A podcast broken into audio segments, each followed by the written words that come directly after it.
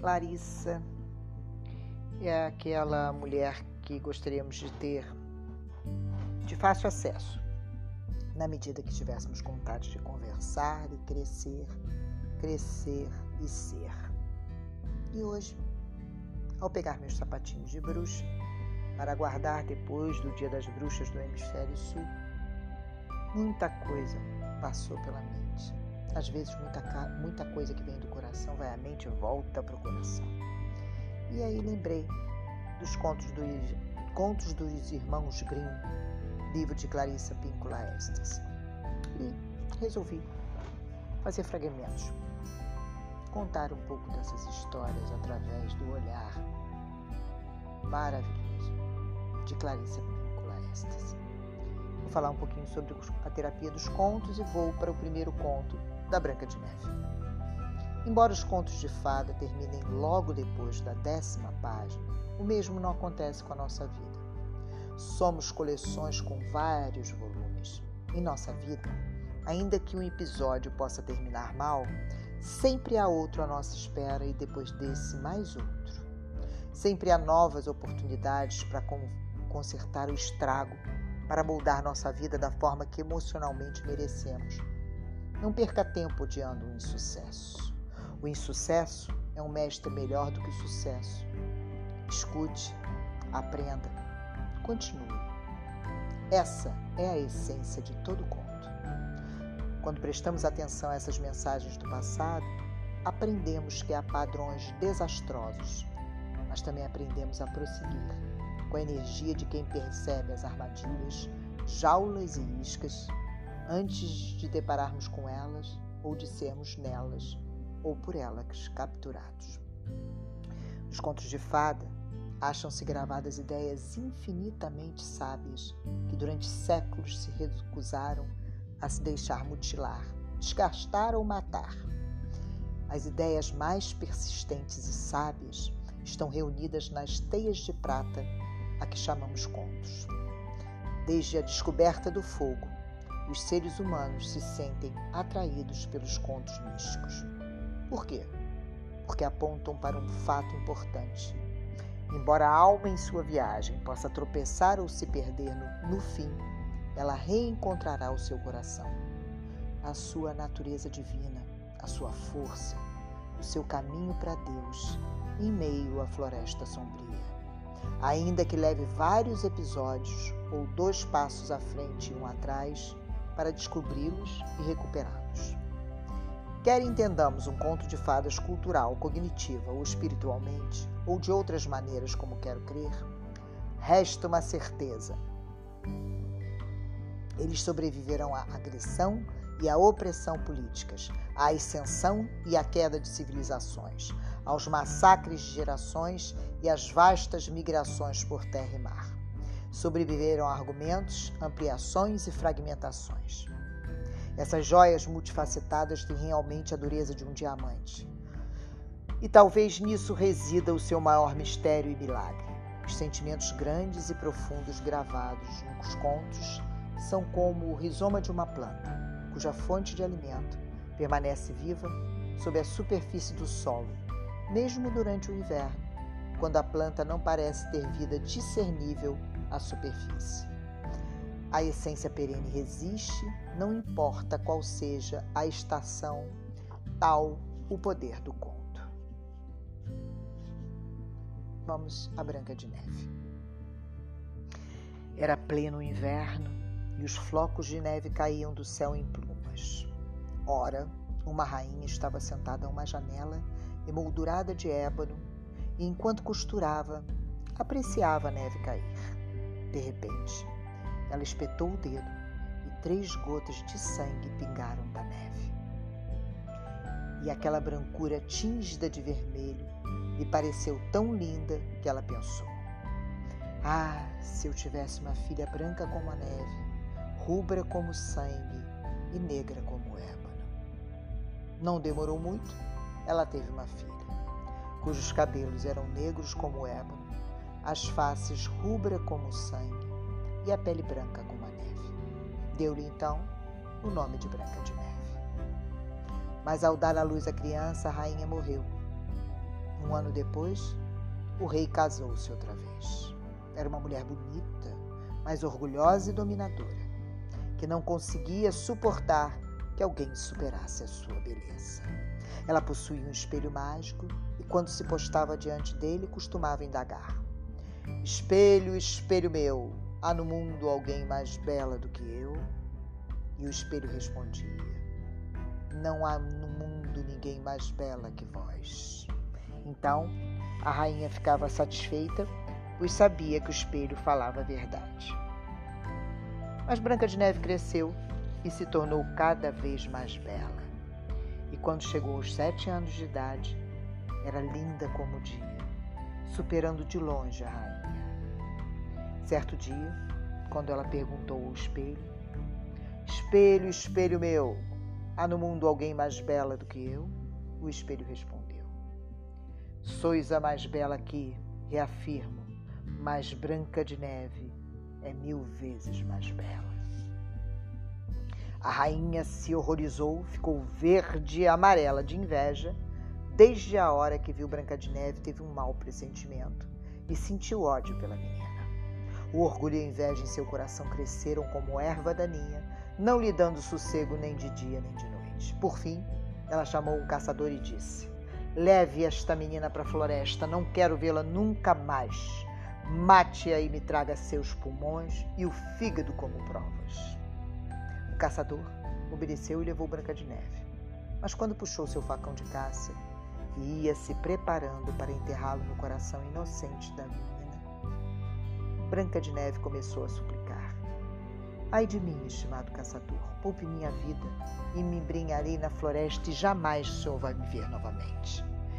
Impressionado com sua beleza, o caçador se apiedou e disse: Fuge então, pobre criança. As feras logo a devorarão, pensou, mas ainda assim sentiu como se lhe tirassem um peso do coração, porque não fora obrigado a matá-la.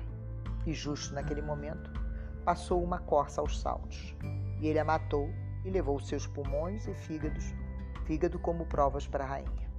O cozinheiro recebeu ordens de prepará-los em salmoura e a rainha malvada comeu os pedaços, pensando que eram de Branca de Neve. A coitadinha ficou só na vasta floresta, sem viva alma por perto, e se sentiu tão amedrontada que não soube o que fazer. Começou então a correr, saltou por cima de pedras pontiagudas, atravessou espinheiros enquanto os animais passavam por ela sem lhe fazer mal. Correu o mais longe que seus pés puderam carregá-la e, quando começou a anoitecer, viu uma casinha onde entrou para descansar. Lá dentro tudo era pequeno, mas muito limpinho e arrumado. Uma mesinha forrada com uma toalha branca fora posta com sete pratinhos, e ao lado de cada um havia uma colher, uma faca, um garfo e um copo. Sete caminhas achavam-se alinhadas contra as paredes e cobertas com colchas alvíssimas. Branca de Neve estava muito faminta e sedenta, por isso comeu um pouco de pão e salada de cada prato e bebeu um golinho de vinho de cada copo, porque não achou correto comer uma porção inteira. Então, sentindo-se muito cansada, deitou-se em uma das camas. Experimentou todas, mas não coube nenhuma uma era curta demais, outra comprida demais, todas exceto a sétima, que era do tamanho certo. Acomodou-se nela, rezou e adormeceu. Logo que a noite acabara de cair, chegaram os donos da casa. Entraram, olhando por tudo ao seu redor. Eram sete anões que costumavam extrair minério nas montanhas eles acenderam os lampiões e, assim que puderam enxergar, repararam que alguém estivera na casa, pois tudo estava diferente da ordem que haviam deixado. O primeiro disse: Quem sentou na minha cadeira? O segundo: Quem comeu no meu prato? E o terceiro: Quem beliscou o meu pão? E o quarto: Quem comeu a minha salada? E o quinto: Quem usou o meu garfo? E o sexto: Quem cortou com a minha faca? E o sétimo: Quem bebeu no meu copo? Então o primeiro olhou e viu um ligeiro amassado em sua cama e disse: Quem é que marcou a minha cama? E os outros acorreram e exclamaram: E a minha? E a minha? Mas o sétimo, ao se virar para a sua cama, viu Branca de Neve adormecida ali. Chamou os companheiros que se aproximaram e se espantaram ao erguer seus lampiões e se deparar com Branca de Neve. Meu Deus, que bela menina! disseram, tão encantados que não a acordaram e deixaram continuar a dormir. E o sétimo anão dormiu uma hora com cada um dos seus companheiros durante aquela noite. Quando amanheceu, Branca de Neve acordou e, ao ver os sete anões, se assustou.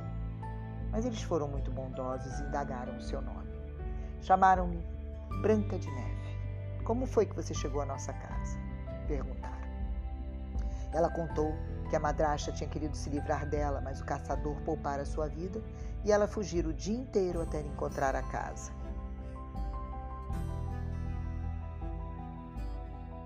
Então os anões disseram: Quer cuidar da nossa casa, cozinhar, fazer as camas, lavar, costurar, tricotar e manter tudo limpo e arrumado? Se quiser, pode ficar morando conosco e nada lhe faltará. Quero de todo o coração, respondeu Branca de Neve, e ficou morando com os anões e conservando a casa deles em ordem. Pela manhã, eles partiram para a montanha à procura de cobre e ouro, e de noite voltavam e esperavam que sua comida estivesse pronta. A menina ficava sozinha o dia todo, e os bons anões a alertaram. Cuidado com a sua madrasta, ela logo saberá que você está aqui. Nunca deixe ninguém entrar. Mas a rainha, que imaginava ter comido o fígado e os pulmões de Branca de Neve, estava segura de que realmente era mais bela. Postou-se diante do espelho e perguntou: Espelho, espelho meu, há no mundo alguém mais bela do que eu? O espelho respondeu como de costume: Sois as mais bela aqui, reafirmo, mais branca de neve, no alto da colina fez com os anões moradia e ainda é mil vezes mais bela que tu. A rainha ficou desolada, pois sabia que esse espelho não mentia e concluiu que o caçador a enganara e que Branca de Neve ainda vivia. Assim, ela recomeçou a imaginar como poderia levar a termo a sua morte. Desde que soube que já não era mais bela no mundo, seu coração invejoso não a deixou sossegar. Finalmente ela pensou em um plano. Pintou o rosto e se disfarçou como uma velha vendedora ambulante, de modo a se tornar completamente irreconhecida. Nesse disfarce, ela transpôs as sete montanhas até a casa dos sete anões e anunciou: Vendo mercadorias. Branca de Neve espiou pela janela e disse: Bom dia, mãe. Que tem para vender? Mercadoria de pimeza, coisas finas, respondeu. Cordões de todas as cores, e mostrou-lhe uma seda trançada em cores vivas. Posso deixar essa mulher honesta entrar? Pensou Branca de Neve. E assim pensando, destrancou a porta e comprou o lindo cordão. Menina, disse a velha, como você está deselegante. Só por esta vez vou apertar direito o cordão do seu corpete. Branca de Neve não fez objeção e se postou diante da velha, para deixá-la enfiar o cordão de novo. Mas a velha fez isso tão depressa e com tanta força que tirou o fôlego de Branca de Neve e a fez tombar no chão como morta. Agora sou a mais bela, disse a velha baixinha, e foi-se embora depressa. Não tardou muito, os sete anões regressaram e ficaram horrorizados ao ver a sua querida Branca de Neve caída inerte no chão, como se estivesse morta. Quando viram que seu corpete estava apertado demais, cortaram o cordão. Então ela recomeçou a respirar e logo recuperou os sentidos. Assim que os anões souberam o que aconteceu, disseram que a velha vendedora ambulante não era outra senão a rainha malvada. Tome cuidado, Branca de Neve, para não deixar ninguém entrar quando estivermos ausentes. Já a rainha malvada, assim que chegou em casa, dirigiu seu espelho e perguntou: Espelho, espelho meu, há no mundo alguém mais bela do que eu? E o espelho respondeu: Sois a mais bela aqui, reafirmo, mas Branca de Neve, no alto da colina, fez com os anões moradia e ainda é mil vezes mais bela que tu. Quando ouviu isso, todo o sangue afluiu ao coração da rainha. Tanta foi a raiva que sentiu ao ouvir que Branca de Neve mais uma vez viveu de novo, pensou então. Preciso imaginar alguma coisa que dê um fim definitivo a ela. Recorrendo à feitiçaria, em que era perita, preparou um pente envenenado. Em seguida, criou um disfarce de velha diferente do primeiro, transpôs as montanhas e, chegando à casa dos sete anões, bateu a porta anunciando. Vendo mercadorias finas, Branca de Neve espreitou pela janela e disse: Vá embora, não posso deixar ninguém entrar. Mas pelo menos pode olhar, respondeu a velha, mostrando-lhe o pente envenenado. A menina gostou tanto que se deixou enganar e abriu a porta. Depois de concluir a venda, a velha disse: Agora, só dessa vez, vou pentear os seus cabelos direito. A pobre Branca de Neve, sem suspeitar de nenhuma maldade, deixou a mulher fazer o que queria. Mas o mau pente prendeu em seus cabelos e o veneno agiu. E a menina caiu desacordada. Seu modelo de beleza, disse a malvada, agora a vida acabou para você. E foi-se embora. Felizmente, faltava pouco para os anões regressarem. Quando viram Branca de Neve caída ao chão, parecendo morta, suspeitaram imediatamente da madrasta e procuraram a razão até se depararem com um pente envenenado. Assim que o retiraram, Branca de Neve recuperou os sentidos e contou o que acontecera. Os anões tornaram a alertá-la para ficar atenta e não abrir a porta para ninguém. Assim que chegou em casa, a rainha postou-se diante do espelho e fez novamente a pergunta: Espelho, espelho meu, Há no mundo alguém mais bela do que eu? E o espelho respondeu como de costume: Sois as mais bela que reafirmo. Mas Branca de Neve, no alto da colina, fez com os anões moradia e ainda é mil vezes mais bela que ti. Ao ouvir o espelho dizer isso, ela se assustou, tremeu de raiva e disse: Branca de Neve morrerá mesmo que me custe a própria vida. Em seguida, entrou em um aposento secreto, a que somente ela tinha acesso, e preparou uma maçã envenenada. Por fora parecia uma bela fruta rosada e todos que a viam desejavam, mas quem a comesse seguramente morreria. Quando a maçã ficou pronta, a rainha pintou o rosto e se disfarçou como uma velha camponesa. E assim transpôs as sete montanhas até a casa dos anões. Ali bateu. Branca de Neve pôs a cabeça pela janela e disse: Não posso deixar ninguém entrar, os sete anões me proibiram. Para mim, tanto faz, respondeu a camponesa. Logo terei de me livrado de todas as minhas maçãs, minhas maçãs.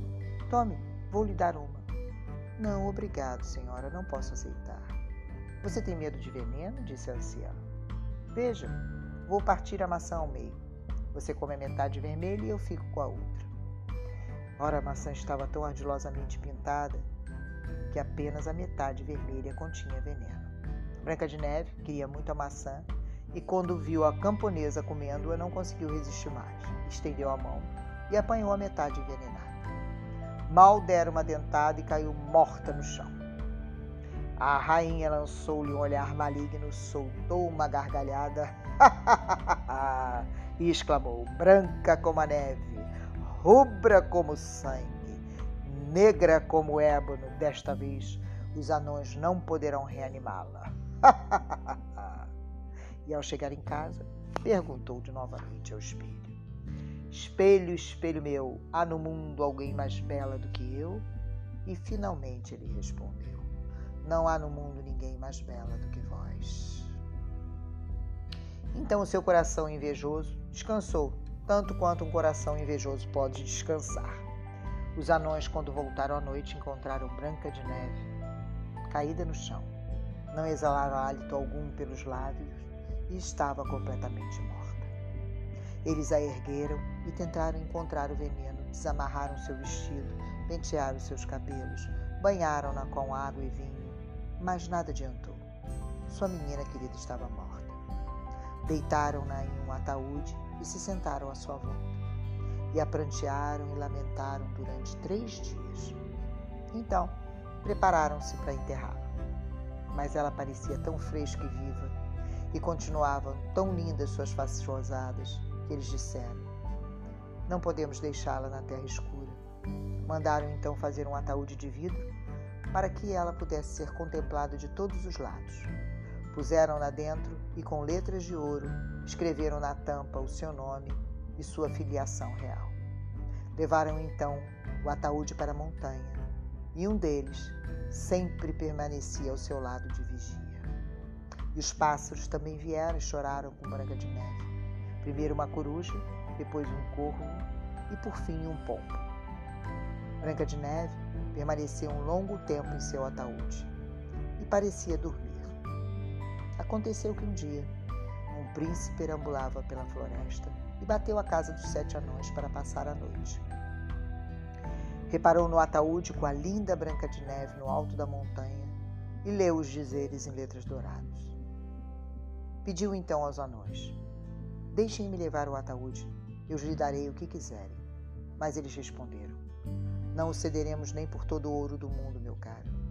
O príncipe insistiu: Então me ofereçam de presente, porque não posso viver sem a visão de Branca de Neve. E eu a honrarei e respeitarei, como se fosse o meu tesouro mais valioso. Quando acabou de dizer essas palavras, os bons anões se apiedaram dele e lhe entregaram o ataúde. O príncipe mandou que seus empregados o transportassem nos ombros. Ora, aconteceu que eles tropeçaram em um galho de árvore seco e um impacto deslocou o pedaço de maçã pela boca de Branca de Neve. Não demorou nada e ela abriu os olhos. Ergueu a tampa do ataúde, sentou-se e voltou completamente à vida.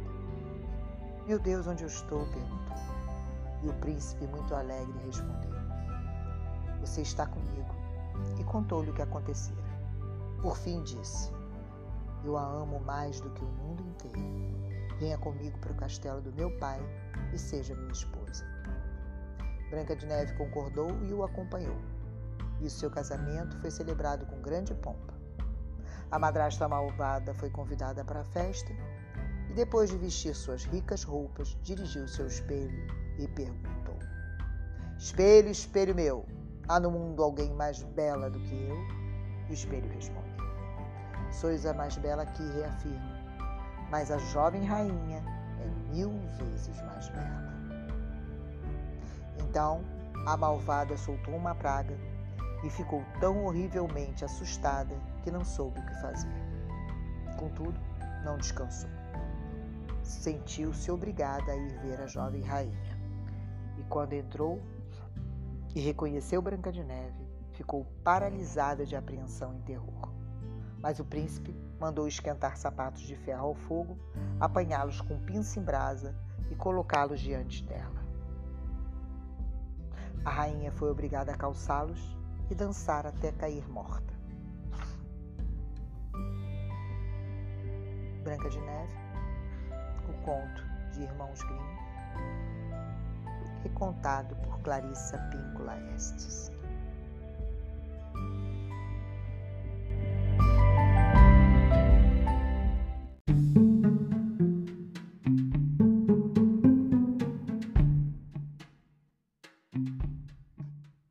Era uma vez, não era uma vez.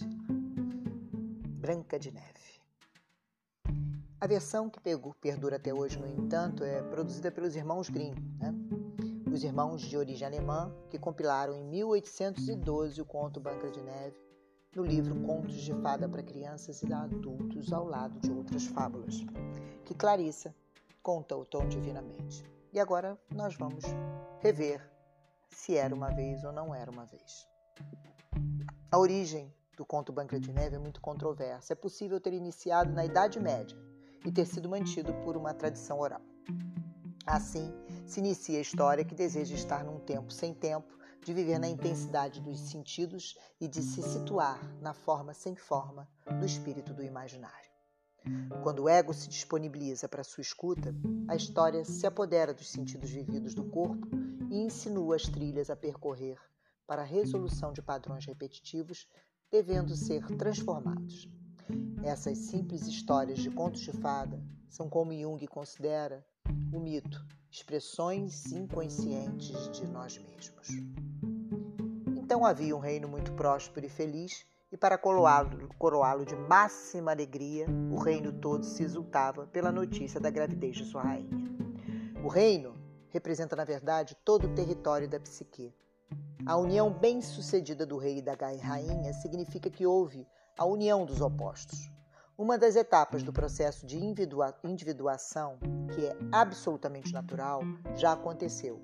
No entanto, a psique é dinâmica, sobretudo é vida, portanto não para de avançar nesse processo, de modo que esses valores alcançados já estão superados e precisam de um broto, da novidade, do bebê que vai depor rei e rainha antigos, que vai trazer ao reino o elemento da sombra na imagem da bruxa e refazer a união dos opostos. No final, não antes de lidar com territórios selvagens, bruxas, anões, estratégias sinistras, aliados e inimigos, suspensão da vida e, finalmente, o novo despertar.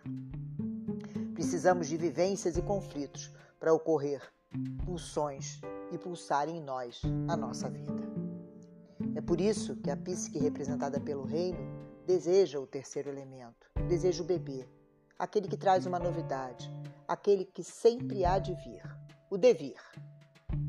A rainha, agora grávida, numa fria tarde de inverno, se põe a bordar diante de uma janela de cor ébano. Ao se ferir com agulha, um pingo de sangue cai sobre a neve, que está contra a janela. Diante do contraste de cores, ela se encanta e deseja um bebê, branco feito a neve, com bochechas vermelhas feito sangue e cabelos pretos como eba. O desejo, como não poderia deixar de ser mais uma vez, construiu até que nasceu a princesa Branca de Neve, tristemente órfã, imediatamente após o seu nascimento. Mãe Boa morreu.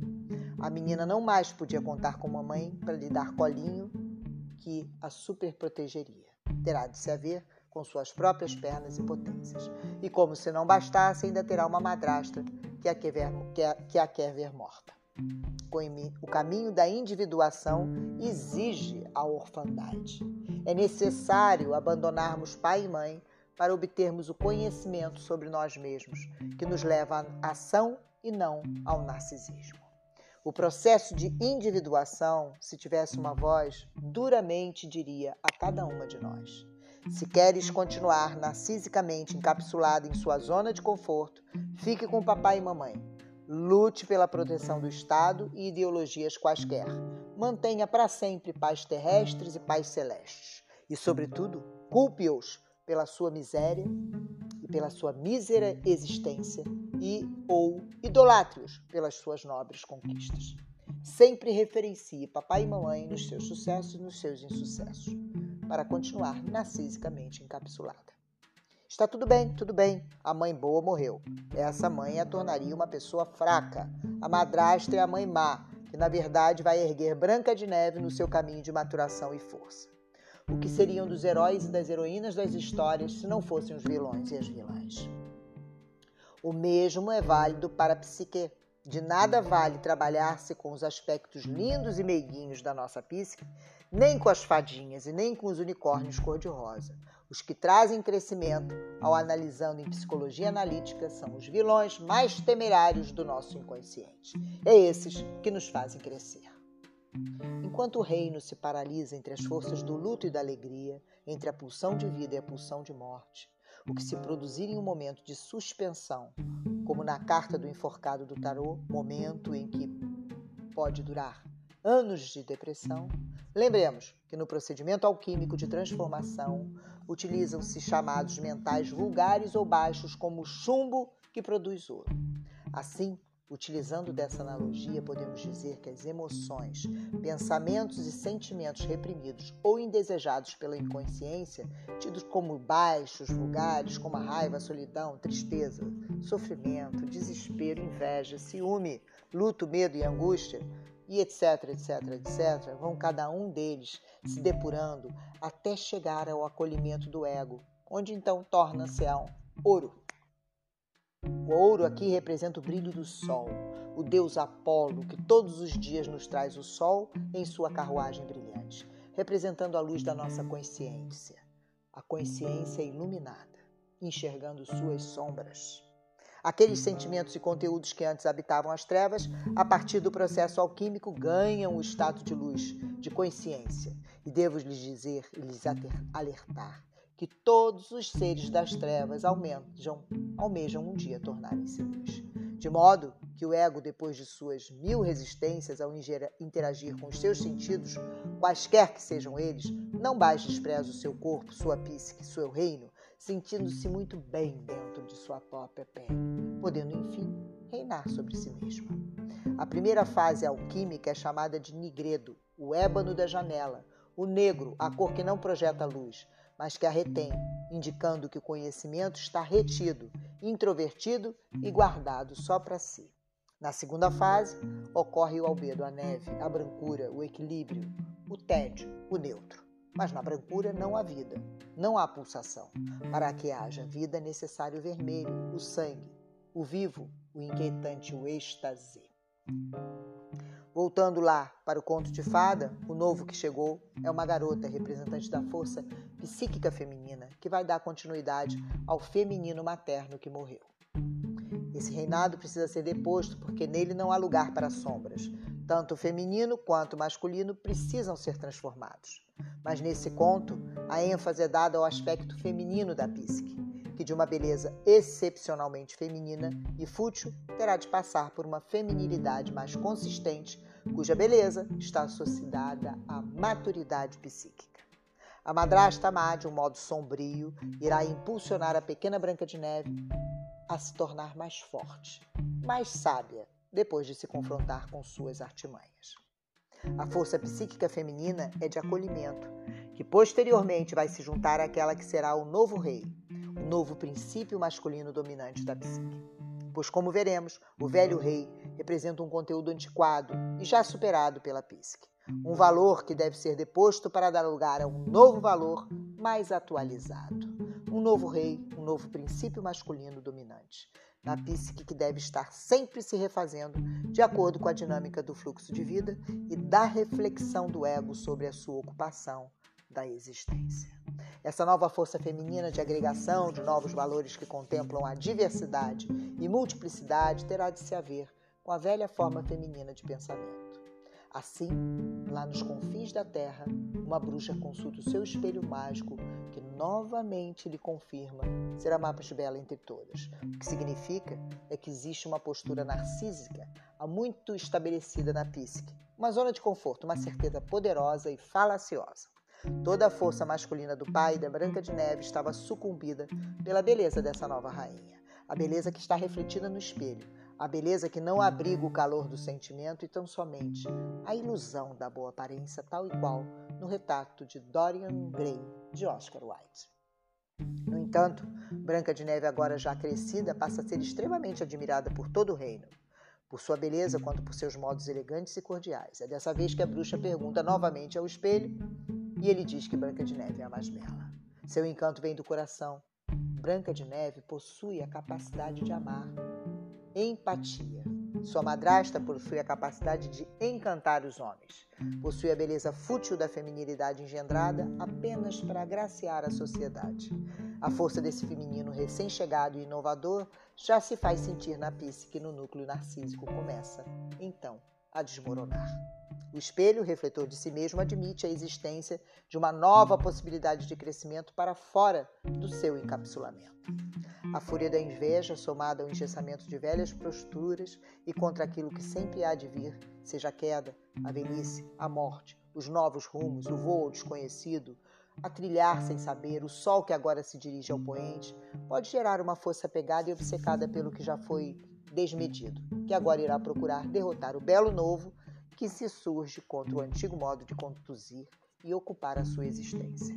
A bruxa seduz o velho rei agora como madrasta e rainha ordena ao caçador que mate Branca de Neve e como prova de sua lealdade lhe entregue o coração, o centro de pulsação da vida, o representante da capacidade de amar.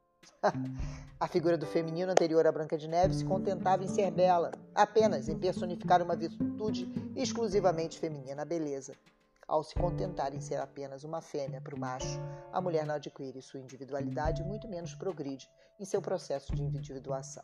Consequentemente, torna-se vazia, um mero enfeite, um vaso de boas-vindas à projeção de qualquer homem. O velho rei, o princípio masculino mais fiel às tradições, se deixa levar pela bruxa que deseja impedir o novo feminino que agora brota de modo franco e determinado. O caçador é um dos aspectos da força masculina, aquele que está mais próximo dos animais, mais próximos aos instintos. E por caçá-los e fazer o enfrentamento, ele vem representar um aspecto mais honesto do ego por admitir, conscientemente, suas forças animalescas e tratá-las dentro do princípio da força e não da moralidade. Caçador espreita o instinto, aprende sobre seus modos e seus jeitos, conhece seus truques, aprende a respeitá-los por sua força e por sua sabedoria. Sabe decidir quando e como colocar limites neles ou como e quando deixar passar.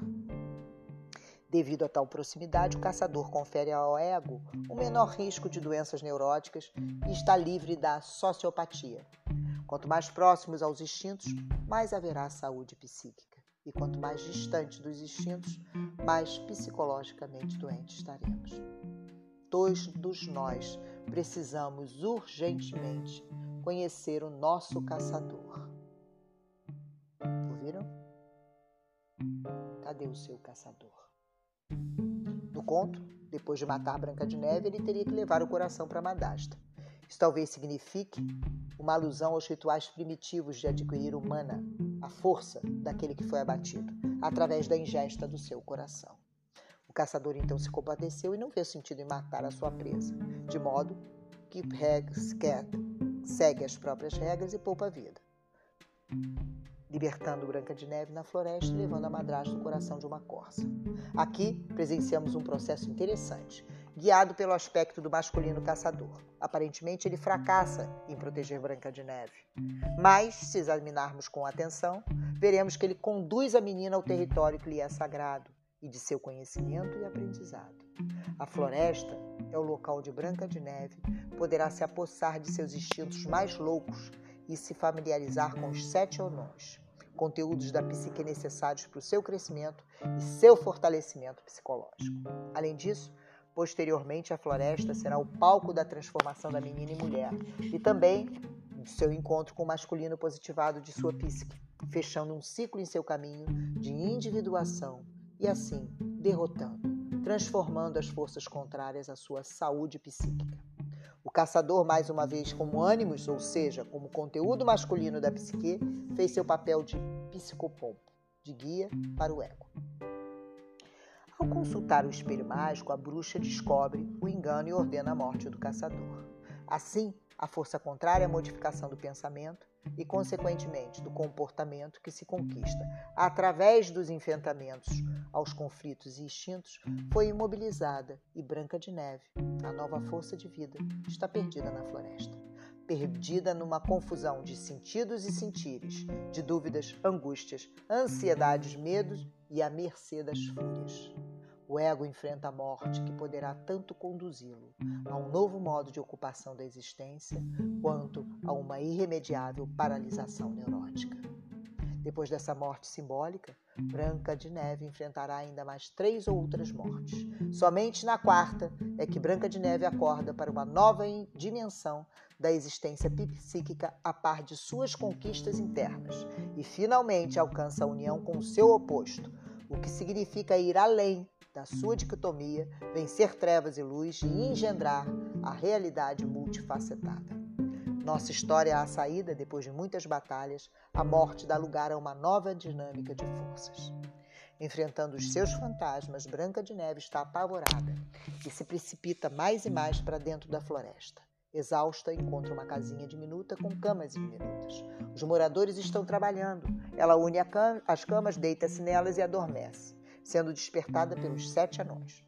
A nova força que ascende ao domínio do velho ego, depois de se perder em meio à floresta, encontra uma construção humana, encontra um código que é familiar ao ego, embora se apresente de uma maneira pequena. São trabalhadores, escavam minas de pedras.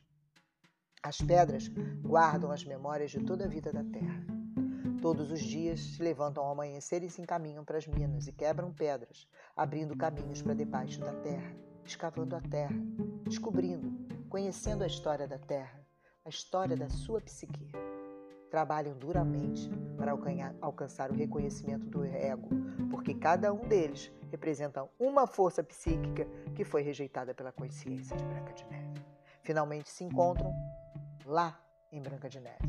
E eles são anões, porque estiveram soterrados na psique, sem espaço suficiente para se espicharem, se erguerem, se encompridare. Nós percebemos em vários contos a presença de personagens femininas ligado ao mal em figuras maternas, cujo desdobramento se vê em primeira instância na mãe e na madasta malvadas. Seguindo a esteira de Elizabeth Badinter, o amor materno é um conceito construído socialmente. Ao trabalharmos com essa ideia, Badinter chama atenção para a aura de sacralidade que cerca esse sentimento visto como condição inata por aqueles que defendem a essência imutável desse amor. A maternidade e o amor materno que acompanham estariam inscritos desde toda a eternidade na natureza feminina. do ponto de vista, uma mulher é feita para ser mãe e mais uma boa mãe. A autora citada se contrapõe a este posicionamento ideológico, defendendo que o amor se estabelece sempre através do contato físico diário, travado entre uma mãe e um filho, não importa se foi gerado ou não por essa mulher. Assinala ainda que contingências morais, coerções sociais e religiosas agem sim como determinantes no comportamento humano, de certa forma, perspectivando o amor materno como elemento construído culturalmente. O amor materno não é inerente às mulheres, ele é adicional. A psicologia da linha Jungiana analisa o arquétipo materno, que, como todo arquétipo, compõe-se de uma face luminosa e outra sombria.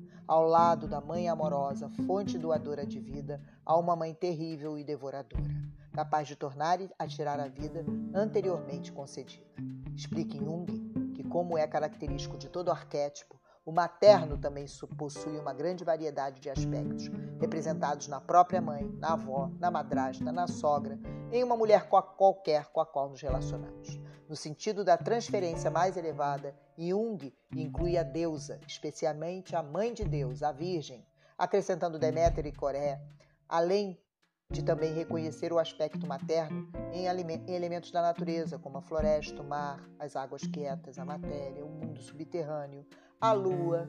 Acrescenta o analista suíço, Jung, que todos esses símbolos podem ter um sentimento positivo, favorável ou negativo, e nefasto. Um aspecto ambivalente é a deusa do destino. Parcas, greias, nornas, símbolos nefastos são bruxas, dragão, Jung destaca três aspectos essenciais da mãe: bondade nutritiva e dispensadora de cuidados, sua emocionalidade orgiástica e a sua obscuridade subterrânea. Aspectos que se expressam nos contos de fada por via de personagens como a Bruxa de Branca de Neve. Esse trabalho é de Regina Michele, da UERJ, e o que lemos anteriormente vem de uma análise junguiana feita.